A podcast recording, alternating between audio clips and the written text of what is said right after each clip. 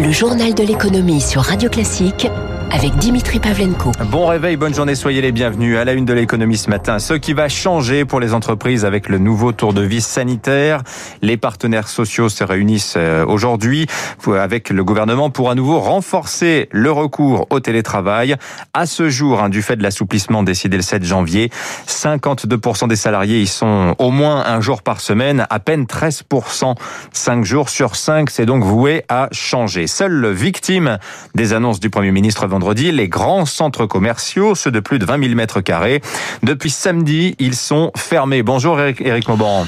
Bonjour Dimitri, bonjour à tous. Voilà, en tout 396 centres commerciaux sont concernés. Ça représente 25 000 commerces non alimentaires euh, qui devraient avoir droit au fonds de solidarité renforcé.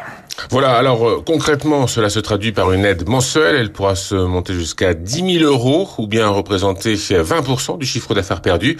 Ces commerces auront aussi la possibilité de recourir au chômage partiel, pris en charge à 100% par l'État, et à un report ou une exonération de charges. Ce dispositif vient s'ajouter à celui offrant déjà une aide représentant 70% des charges fixes. Difficile pour le moment de chiffrer ce gros coup de pouce financier, mais il sera conséquent. Au dernier comptage, le Fonds de solidarité des 3,8 milliards d'euros par mois. La Commission européenne a elle aussi décidé de se montrer plus généreuse. Elle a relevé de 3 à 10 millions d'euros le plafond d'aide pour la couverture de 70% des frais fixes des entreprises en difficulté.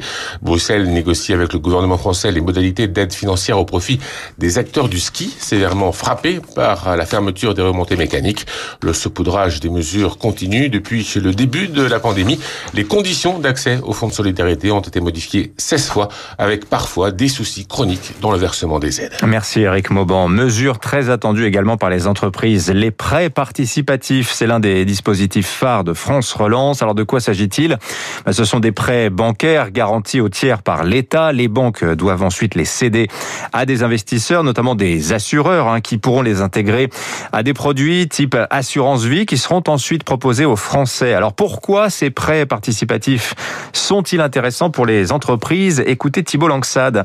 C'est le président de Jouve, ancien vice-président du MEDEF et cofondateur du think tank Anaxagore. Vous avez des entreprises qui sont au taquet de leur capacité d'endettement par des emprunts classiques et quand vous mettez en place du prêt participatif, eh bien c'est un prêt qui est différent, qui euh, n'est pas prioritaire si vous avez des difficultés pour Donc ça permet aux entreprises de retrouver des lignes de financement, de l'oxygène.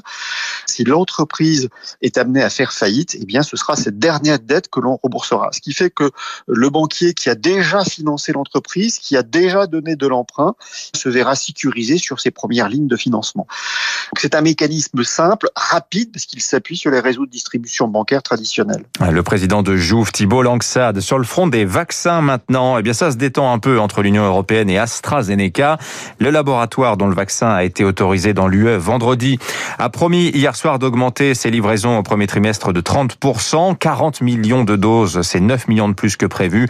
Le contrat euh, liant AstraZeneca et l'Europe a par ailleurs été rendu public vendredi, mais boulette européenne, hein, les parties noircies pour raison de confidentialité se sont avérées lisibles en activant une fonction du lecteur PDF. Elle révèle euh, ces parties noircies qu'AstraZeneca a engagé 870 millions d'euros pour développer 300 millions de doses à destination de l'UE, soit le prix le plus bas au monde. Vaccin toujours aussi avec deux nouveaux venus, l'américain Johnson Johnson, premier laboratoire pharmaceutique par le chiffre d'affaires, et puis la biotech Novavax qui promet un vaccin efficace à 89%.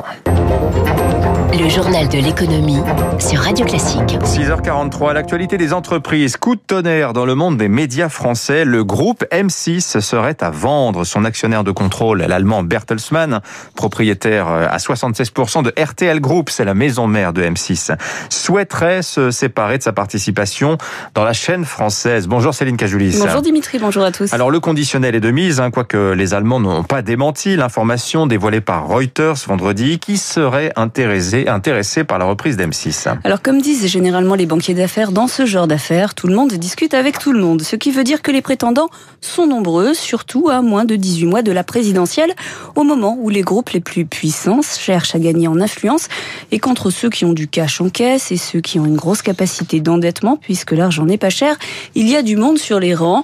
Il y a les plus évidents, les familles Bouygues et Dassault, Vivendi avec à la manœuvre Vincent Bolloré et le dernier venu Patrick Drahi avec à la tête du groupe Média Arthur Dreyfus.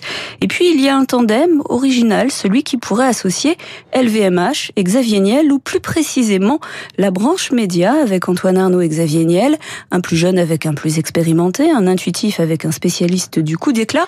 Sur le papier, cela peut sembler baroque, sauf que le second est le compagnon de la sœur du premier. Un coup monté en famille qui pourrait permettre, comme avec l'arrivée d'Alexandre Arnaud chez Tiffany, de sécuriser un pôle d'influence tout en plaçant les enfants et en associant ensemble tous les médias. On obtiendrait un mastodonte avec trois quotidiens, Le Parisien, Les Échos et Le Monde, plusieurs magazines, deux radios, la géante RTL et la plus confidentielle et influente Radio Classique, et puis une petite chaîne qui est bien montée, M6, et avec une bonne régie publicitaire capable de proposer du print, de la télé et de la radio la boucle est bouclée. Merci Céline Cajoulis. Jour J pour les droits TV de la Ligue 1. La Ligue de football professionnel doit dévoiler à midi les offres reçues pour la reprise des matchs de Media Pro, soit 80% du championnat. Euh, Canal+, Bein, Amazon. Y aura-t-il un sauveur pour la Ligue 1 Pas sûr, hein, s'il n'y a pas de candidat. Et il y aura des discussions de gré à gré. Avec la crise sanitaire, la livraison de repas à domicile ou au bureau a explosé. Des restaurateurs ont d'ailleurs totalement renoncé à avoir une salle pour devenir des pure players de la cuisine à distance. On appelle cela des dark kitchen, des cuisines fantômes. On en compterait aujourd'hui 1500 en France. Aux États-Unis, bataille en vue au Congrès autour du plan de relance. Les républicains proposent à Joe Biden un plan d'urgence ramené à 600 milliards de dollars. On est très loin des 1900 milliards souhaités par le président. Euh, peu de chances que ce dernier euh, accepte. Et puis après GameStop, la Reddit Army se rue sur l'argent métal. Objectif déclenché. Un nouveau short squeeze, c'est-à-dire forcer les vendeurs à à racheter leur position pour limiter leurs pertes. Grosse pression politique par ailleurs autour de Robin Hood, la plateforme de courtage sans frais, très utilisée par les particuliers outre-Atlantique.